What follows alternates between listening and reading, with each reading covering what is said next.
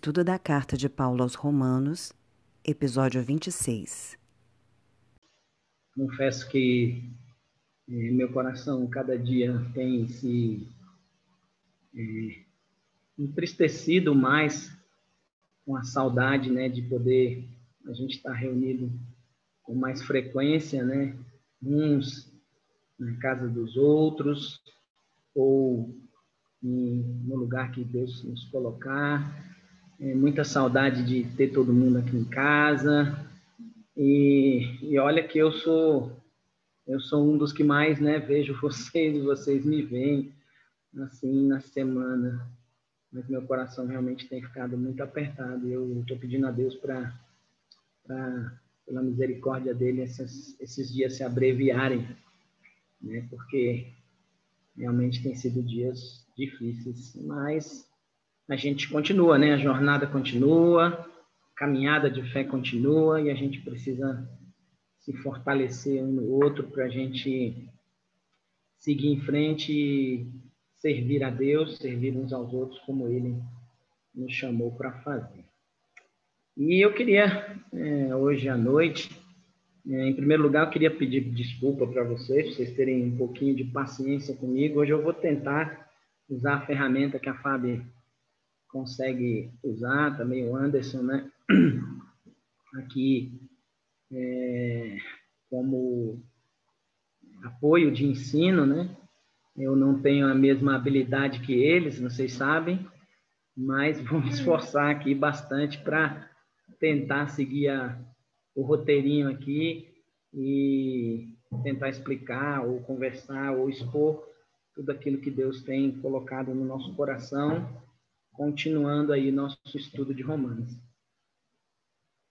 É, a Fábio vai passando aqui os, os slides, vocês vão acompanhando aí, e eu vou tentando é, transmitir aqui a, o conteúdo, né, aquilo que, que temos no coração.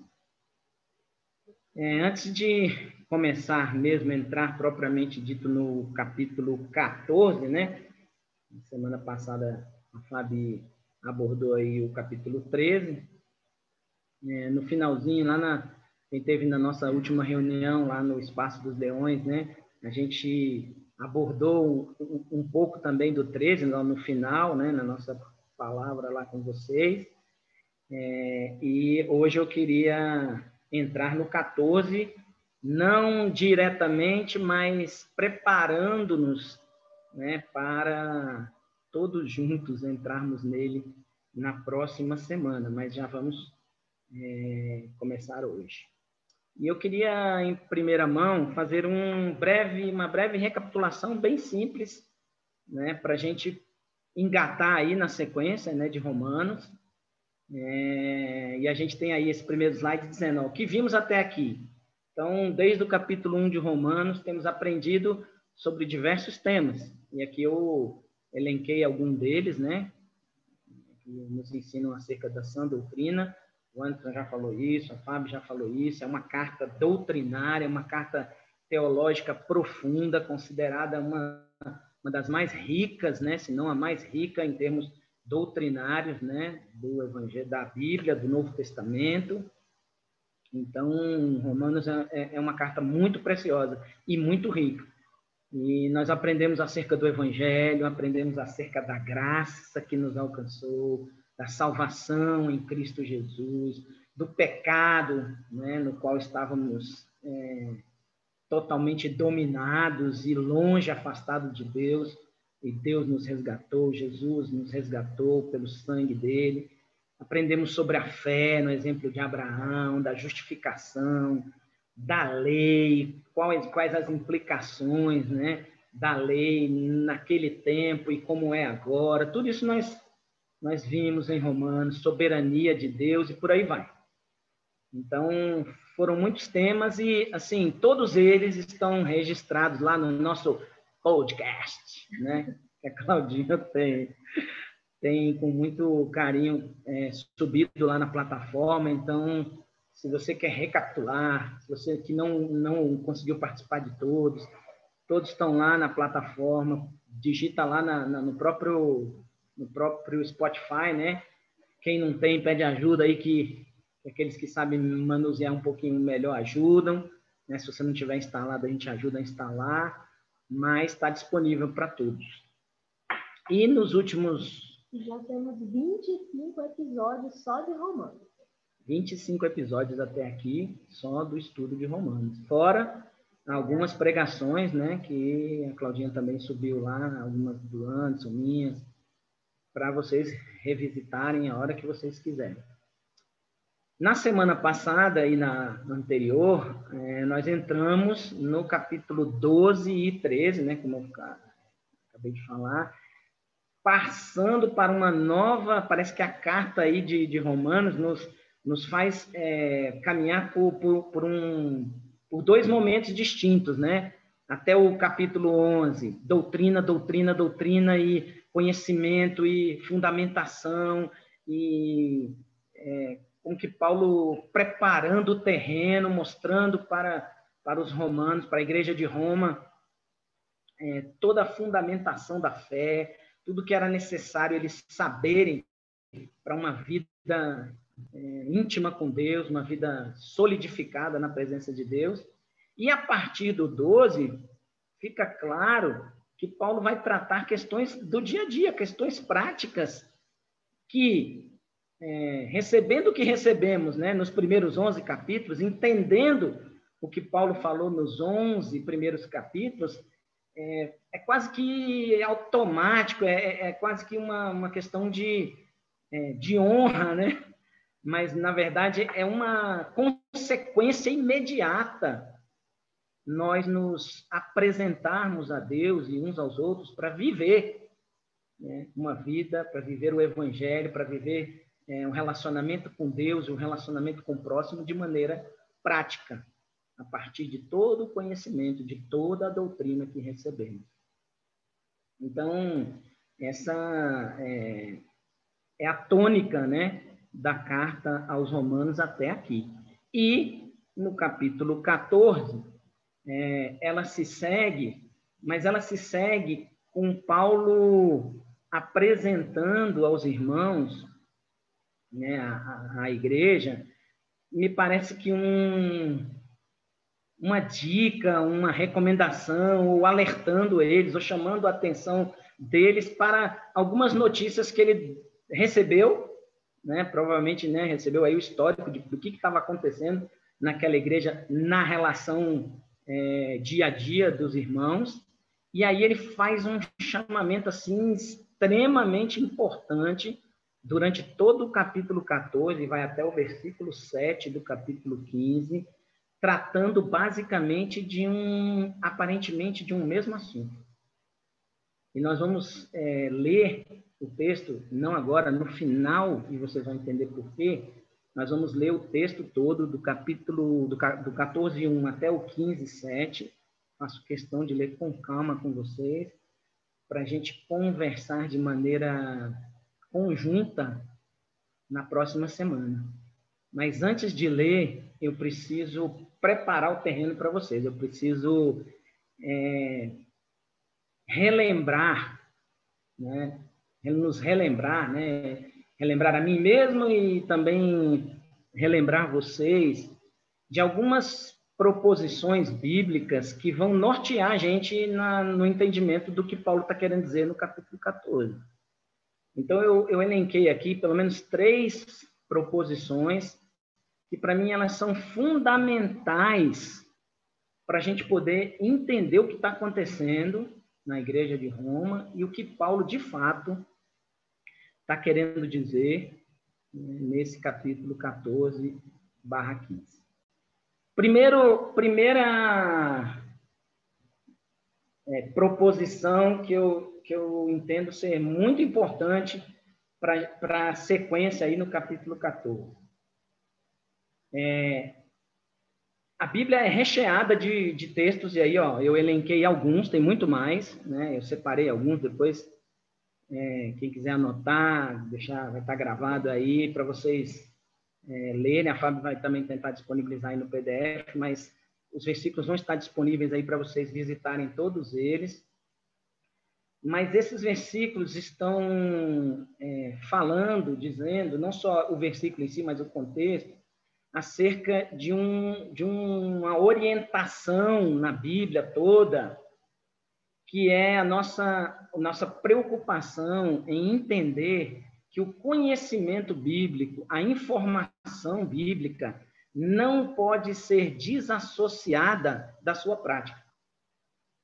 São duas coisas que que caminham juntos no entendimento bíblico, e, e, nesses textos aí vocês vão, vão perceber isso, vão entender isso, vão confirmar isso, que conhecimento e prática não andam separados. Não é possível uma vida cristã sem que você tenha os dois diretamente associados. Conhecimento puro sem a prática é, leva a gente a uma vida de vaidade, de orgulho, de, é, de falta de, de operação, né? de, de realização. Você fica cheio de si mesmo. E, ao mesmo tempo, a prática, você tentar viver é, o evangelho, viver a vida cristã, sem conhecer aquilo que Deus é, propôs para nós, a vontade de Deus, você vai tropeçar nas suas próprias pernas. Nós vamos caminhar do nosso jeito. Por isso, o conhecimento de Deus acerca da vontade de Deus e a vida prática é, não podem ser desassociadas. É, eu, eu, eu sei que parece óbvio, né? e é óbvio, é, mas a gente engarrancha muito nisso aqui. Muitos de nós, e nós, em, em alguns momentos da nossa vida, nós é, nos deparamos com situações em que queremos fazer as coisas sem conhecimento, em que nos em, envolvemos em situações em, em querer realizar algo sem o devido preparo, sem o devido conhecimento. Nós já falamos sobre isso aqui várias vezes. E, por outro lado, a gente percebe que tem muita gente que conhece, que lê, que estuda, que entende algo assim de forma, a Bíblia de forma teórica, mas que a vida prática às vezes não traduz todo esse conhecimento. E aí eu queria, desses todos esses versículos, eu queria ler pelo menos dois com vocês. Olha o que, que diz Tiago, né? a carta de Tiago é muito forte nisso, né? Tiago capítulo 4, verso 17. Vou tentar ler, abrir rapidinho aqui. Muito importante que a gente leia pelo menos esses, esses dois textos para a gente poder entender o que, pelo menos fixar, né? Aquilo que Paulo está tá tentando nos mostrar aqui no, no texto me auxiliar aqui, mais rápido aqui. Aquele, pois, que sabe fazer o bem e não o faz, comete pecado. Aquele, pois, que sabe, sabe é porque conhece, né? Fazer o bem e não o faz, comete pecado.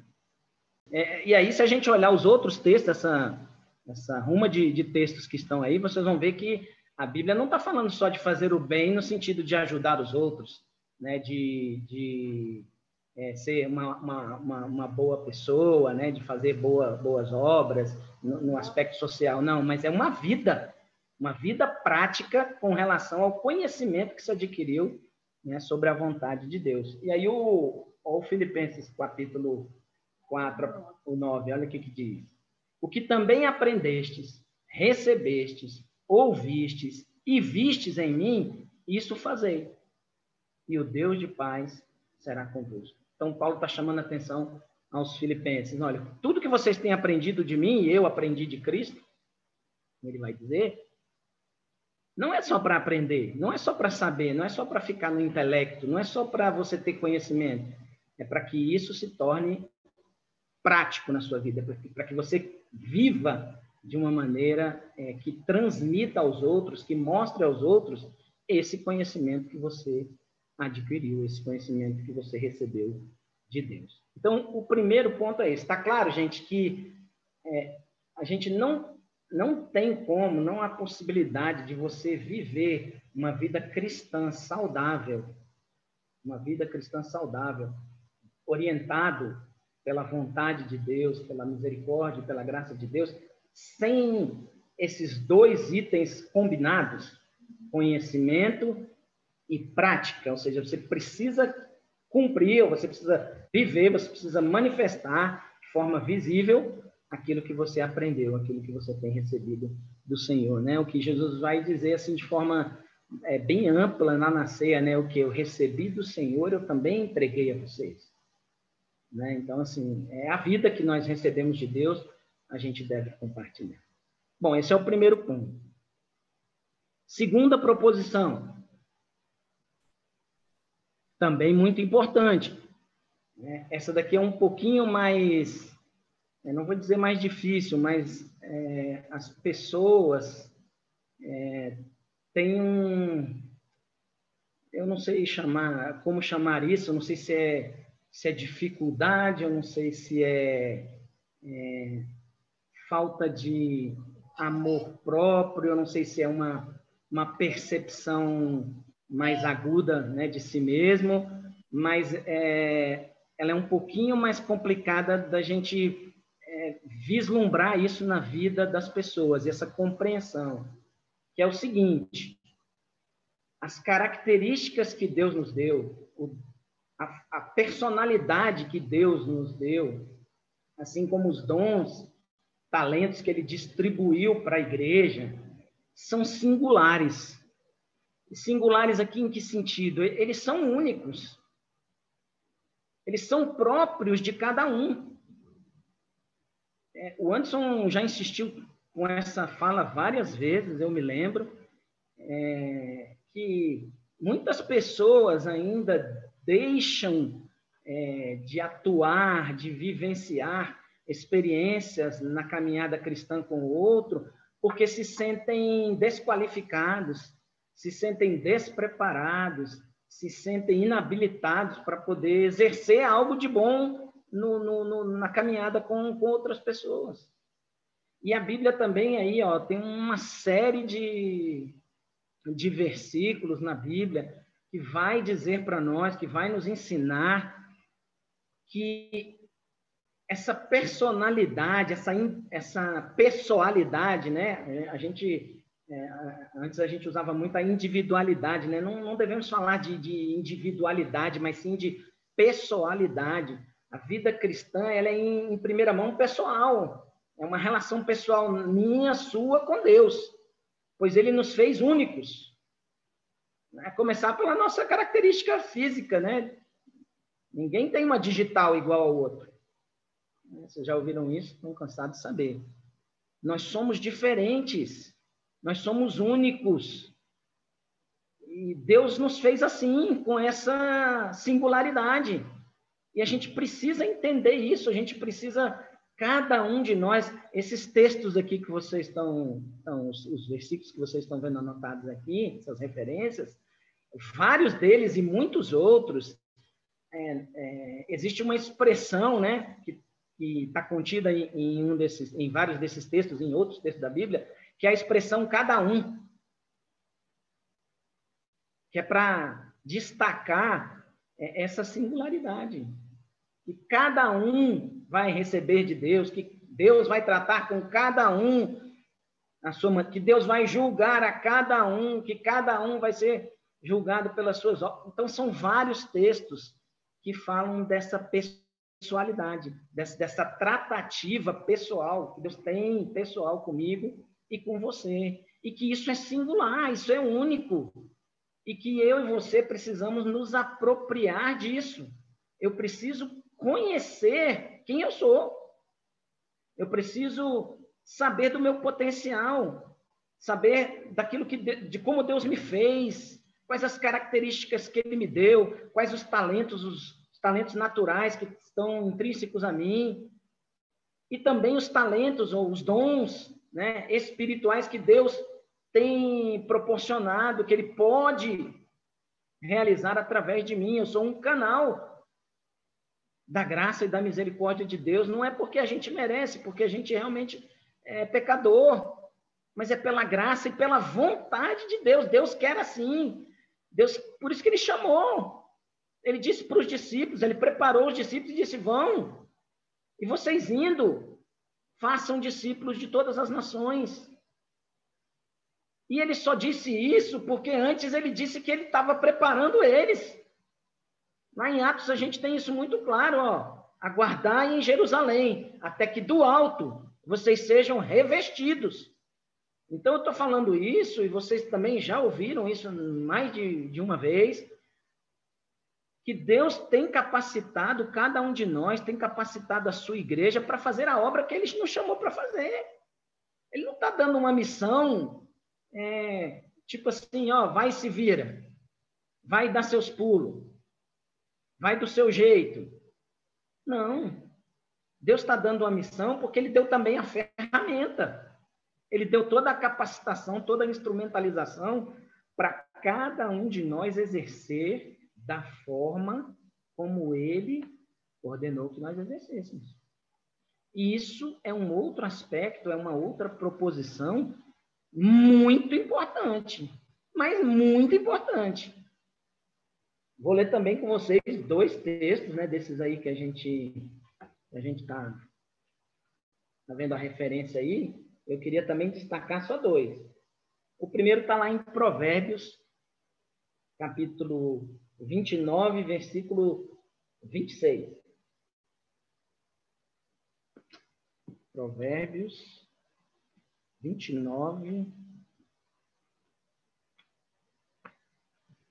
26. Aqui. Muitos buscam o favor do Senhor, mas o juízo de cada homem vem do Senhor. Muitos buscam o favor do governante, desculpa, né? do governante, mas o juízo, a consciência, o entendimento, capacitação, seja ela intelectual, emocional, a, a Bíblia está usando aqui a palavra juízo, é porque Deus deu essa faculdade, né, essa capacitação a cada um. Essa capacidade de avaliar em algumas, em algumas versões está justiça, né? e tal. Deus deu isso para cada um, essa, essa capacidade, essa autonomia, vamos dizer assim, né? de, de fazer é, juízo, de fazer, de analisar, de julgar, né? de avaliar não só a sua própria vida, mas tudo aquilo que está ao seu redor. Isso é intrínseco a nós, Deus nos deu. Nós somos assim, e é, volto a dizer, é pessoal. Isso não é coletivo. Pode ser exercido de forma coletiva, como num conselho? Pode, e várias vezes temos feito isso, e a Bíblia nos ensina a fazer isso. Mas ela é, em primeira mão, é, uma capacitação pessoal que Deus deu a cada um de ter essa capacidade de julgar, de exercer juízo de valor, de avaliar, de, de refletir acerca das coisas que estão à nossa volta. E um outro texto que aí entra na, na questão do, do dom, da capacitação, do, do talento. Esse texto a gente já também já conversou inúmeras vezes sobre ele, e ele é muito claro, é o texto de, de 1 Coríntios, capítulo 12. Primeira carta aos Coríntios, capítulo 12. Ela vai do 4 até o, mais ou menos, ela vai, ela vai, do texto do versículo 4 até o versículo 11, mas eu queria destacar só o 11 aqui com vocês. Mas um só é o Espírito que opera todas essas coisas, dividindo solidariamente a cada homem como ele quiser. Vou ver aqui na, na, na outra versão da Bíblia, que acho que está mais mais claro. Mas um só e é o mesmo Espírito e realiza todas estas coisas, distribuindo-as a cada um individualmente, conforme ele quer. Então, o Espírito Santo opera de forma pessoal, de forma individual em, em cada um de nós, da maneira que Ele quer, na hora que Ele quer, com o propósito que Ele quer, para atingir os objetivos que estão determinados por Deus. Então, primeiro, não conseguiremos viver uma vida cristã saudável se desassociarmos conhecimento e prática. Eles têm que caminhar juntos.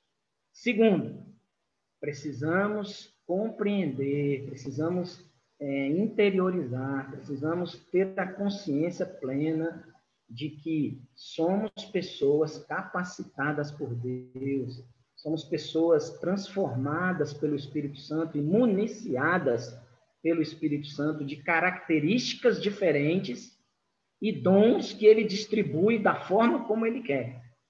Isso precisa ficar claro, irmãos, quando a gente vai conversar sobre o capítulo 14.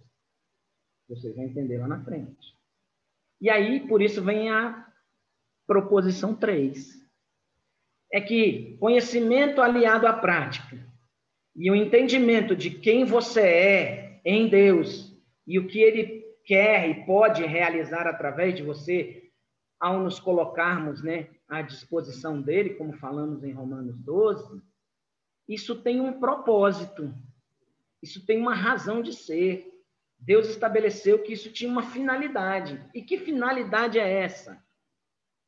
Aí não tem como a gente não voltar e rever e nos debruçarmos de novo naquilo que Paulo fala na carta aos Efésios. É um texto, confesso, irmãos, que ele é, ele é bem lido, ele é bem comentado, já ouvimos diversas pregações acerca dele, é, tem estudos de todas as maneiras, de todos os, de todos os tipos de pregadores acerca do assunto, mas ainda assim eu, eu às vezes fico pensando se lá no fundo, no fundo, a gente ainda patina nessa compreensão. E aí eu queria ler de novo com vocês o texto lá de Efésios. Efésios capítulo 4. Vamos lá. Olha, olha que coisa rica. A partir do 15. Né? Efésios capítulo 4, do 15 até o final mas seguindo a verdade em amor, cresçamos em tudo naquele que é a cabeça, Cristo, de quem todo o corpo bem ajustado e consolidado pelo auxílio de todas as juntas. Olha, se você é do corpo, se você está no corpo, se você é igreja, se você faz parte desse negócio, o corpo não funciona sem o seu auxílio. Não faz sentido você estar no corpo e não cooperar se nós estamos no corpo, nós somos auxiliadores uns dos outros. Nós colaboramos para a movimentação do corpo. Todos nós. Se está no corpo, todos nós. Uma vez a gente falou lá, lá atrás, um estudo sobre Efésios, e a gente é, foi no nível né, do, do, detalhe das células. E eu lembro muito bem que a Fábio é, colocou com muita propriedade que as, a, a, colaboração das células é, é de tamanha importância que se uma célula se ela resolve ela resolve se rebelar ela resolve não, não cumprir o papel dela, ela pode se tornar o quê? Uma célula cancerígena. E vai minando, vai adoecendo de tão importante que ela é, mesmo estando doente. Olha que coisa, olha que, que detalhe importante Paulo está colocando aqui, por isso o, o, a comparação aqui com o corpo. E esse corpo consolidado com auxílio de todas as juntas, segundo a justa. Olha aqui, presta atenção nessa palavra. Segundo a justa operação de cada parte, ou seja, cada parte tem a sua operação, tem a sua função, tem a sua participação precisa, efetua o seu próprio crescimento para a edificação de si mesmo em amor. Então, essa, como diz um pastor querido, irmãos, deixa o Espírito de Deus ministrar no nosso coração por Jesus Cristo de Nazaré. Não existe esse negócio de não, não agir, não participar, não ter capacitação no corpo. Se você está no corpo, você tem uma função. Se nós estamos no corpo, cada um de nós tem algo a fazer, queridos. Se você, se você experimenta cortar um pedaço do seu dedo, deixar o pedacinho cair, aí eu acho que ninguém vai fazer isso. Né? Mas qualquer animal ou, um, um, ser vivo é, que, que, que movimenta as suas partes, se você corta uma parte dele e você deixa ela cair ali, em alguns minutos acabou, ela morre. As células perdem a conexão com o corpo e ela vai apodrecer. Isso é muito sério, queridos. Isso é muito importante. E às vezes as células precisam um das outras, e, e, quando você não dá a sua participação, o corpo sente. Tanto é que Paulo vai fazer essa afirmação lá de que quando uma parte do corpo está doente, o restante do corpo todo também adoece. Essa analogia é muito séria. E a gente precisa de, definitivamente, queridos, compreender isso. Senão a gente vai viver se arrastando, a gente vai viver capengando. E a igreja não vai é, cumprir de forma excelente, ou da, da forma como poderia fazê-lo, se tivesse vivenciando tudo isso.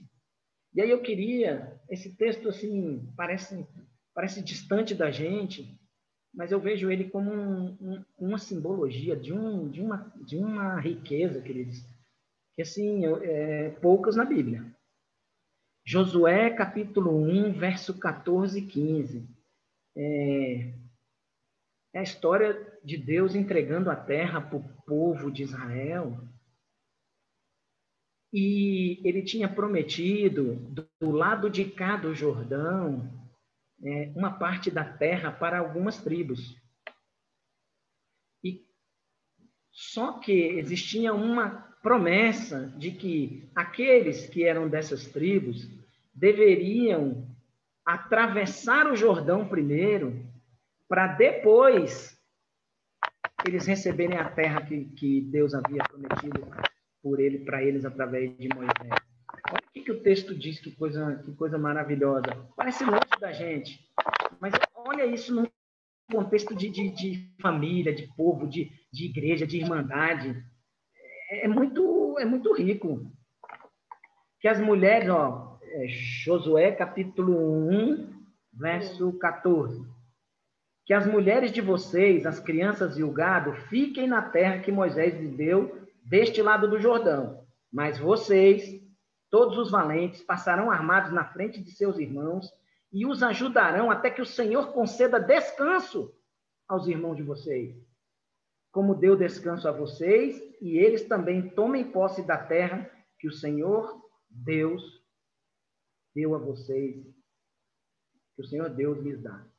É, assim, é, é, muito precioso isso, assim, de, do ponto de vista pedagógico, é muito importante isso, queridos.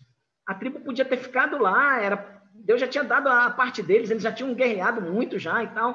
Eles podiam ficar ali na terra deles mas eles tinham se comprometido com os irmãos dele, não, nós vamos com vocês até o final. De repente, o desgaste da caminhada, tanto tempo no deserto, já tantas batalhas, tanto cansaço, tanta, tanta coisa ruim no meio do caminho. Na hora de já tomar posse da terra, não, agora nós vamos terminar a nossa missão. Nós vamos atravessar o Jordão, nós vamos lutar a favor dos nossos irmãos do outro lado. Enquanto todos eles não tiver garantido cada um a sua terra, nós não voltamos para nós. Isso é muito precioso. E isso traz uma lição incrível e, e preciosa para a gente aqui no Novo Testamento, na igreja. A gente não pode viver assim, pensando só na gente, só naqueles que estão próximos ali, às vezes no nosso núcleo familiar ou é, nos amigos ali. Uma certa feita, o pastor Ricardo Barbosa falou, fez uma frase dizendo assim que é, irmãos ou igreja, né? É, não, que um grupo de amigos não é igreja. Que igreja são os irmãos que a gente não pediu. Que Deus que deu. São nossos irmãos e a gente precisa lutar por eles. A gente precisa guerrear a guerra deles. A gente precisa caminhar junto. Mesmo não tendo tanta afinidade, às vezes, mesmo, mesmo não sendo amigo, amigão, a gente vai ter os amigão, né? Isso é, faz parte. Não está errado. Mas em relação ao corpo de Cristo, a igreja, precisamos lutar uns pelos outros até o final. Até que todos estejam seguros até que todos estejam bem, e quando não estiverem bem, a gente também não vai estar bem. Assim tem que ser a caminhada, queridos. É assim que tem que ser a caminhada. Ficou alguma dúvida? Algum ponto que vocês queriam acrescentar? Ficou alguma, alguma divergência? Ou algo que poderia ter sido falado e não foi? Alguma coisa complementar? Se alguém tiver, por favor, nos ajude aí nesse momento, porque é muito precioso essa compreensão agora, queridos, para a gente entender o que, que Paulo está querendo dizer no capítulo 14 de Romanos. Eu brinquei com Anderson, com a Fabrícia e com o Marcão, né, quando a gente estava dividindo as, as tarefas aqui da, do estudo de Romanos, e falei para eles, nossa, vocês ficam com as pedreiras aí de trás, e me dá o, o leitinho com mel no final. Esse leitinho com mel tá amargo. Esse leitinho com mel tá assim, porque desses, desses dias para cá, que que eu tenho olhar lido 12, 13, 14, 15, 16. Irmão, é uma, é uma lapada atrás da outra, é uma, é uma porretada atrás da outra.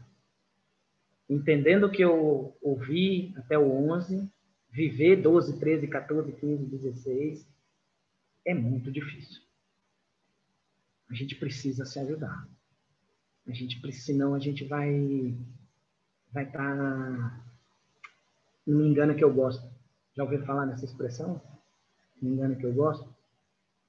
Acho que tem muito crente vivendo me engana que eu gosto. E como o Anderson leu no começo, os dias se aproximam, os dias do fim se aproximam. A seara está aí, os campos estão brancos.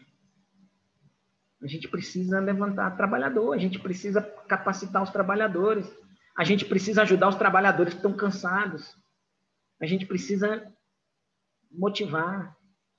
E olha, como a gente tem anunciado aqui, dia 28, não perca de novo essa data, 28 de fevereiro.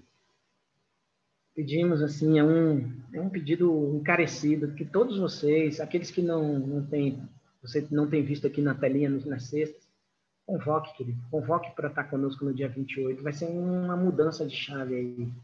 E para a gente seguir, a gente precisa compreender bem esse capítulo 14 aqui de, de Romanos. E eu queria terminar lendo. Eu queria terminar lendo, pedindo a você que ao ouvir ao ouvir capítulo 12, a leitura agora, eu vou fazer bem com bastante calma. Tente ouvir se lembrando das, das três proposições que a gente falou agora e das duas que eu falei com vocês lá atrás, no capítulo 12, versos 1, 2 e 3.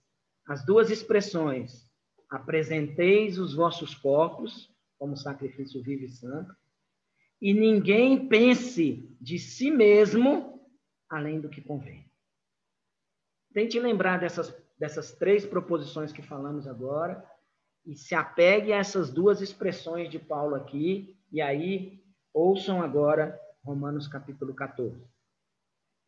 Segui a verdade e desejai. Ou, oh, desculpa, estou em Coríntios, ó. Eita, eita. Falha nossa. Bom que todo mundo abre. Romanos capítulo 14.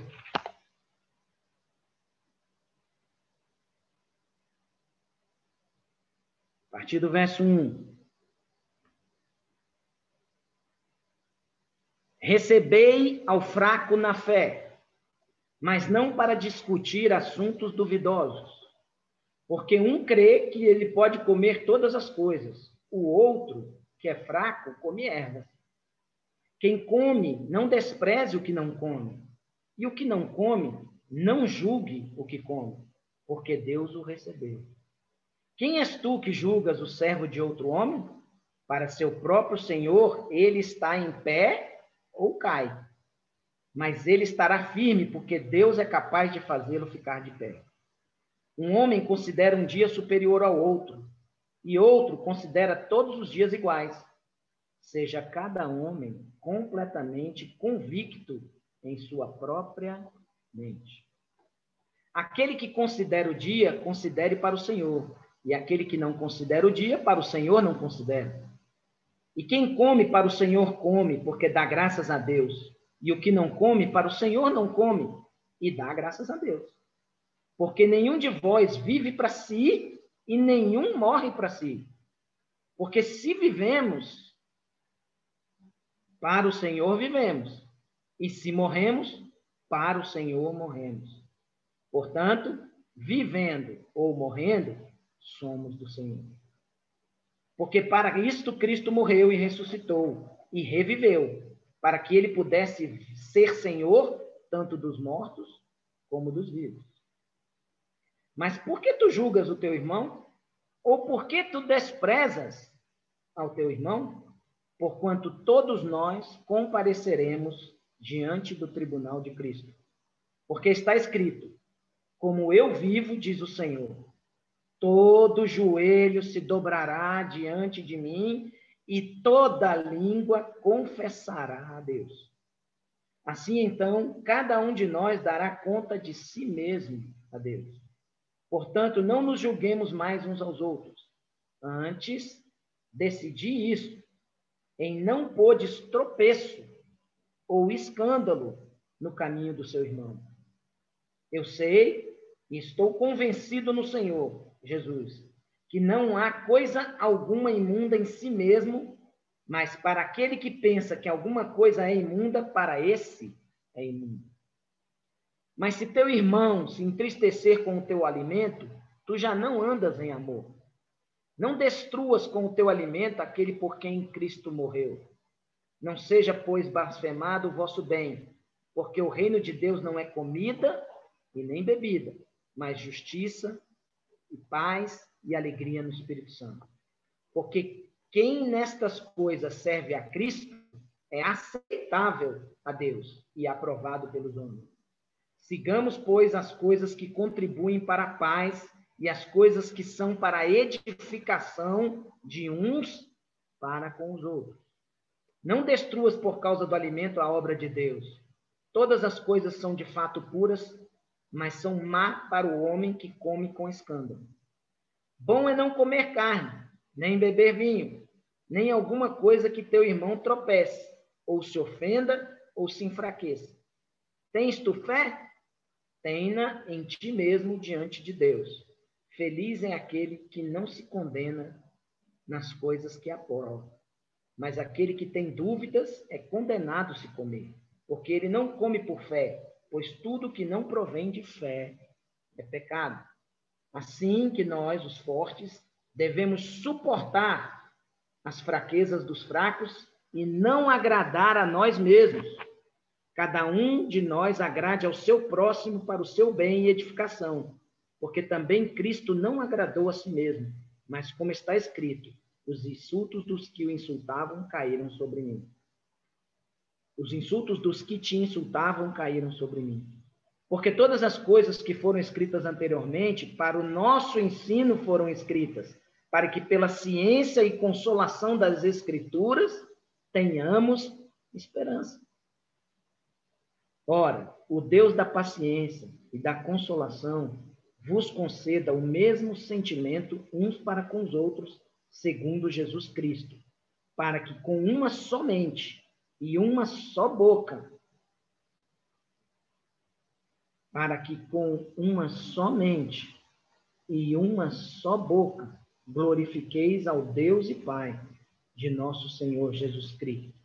Portanto, recebei-vos uns aos outros, como Cristo nos recebeu para a glória de Deus. Guarde o capítulo 14 até o 7, 15, 7. Leia na semana, releia, leia de novo, mais uma vez, tanto que você puder. Na próxima sexta, conversaremos novamente. Que Deus abençoe cada um de vocês, que Deus nos ajude nessa caminhada, que Ele nos fortaleça, que Ele nos dê essa capacitação diária que nós precisamos para ajudarmos uns aos outros. Amém?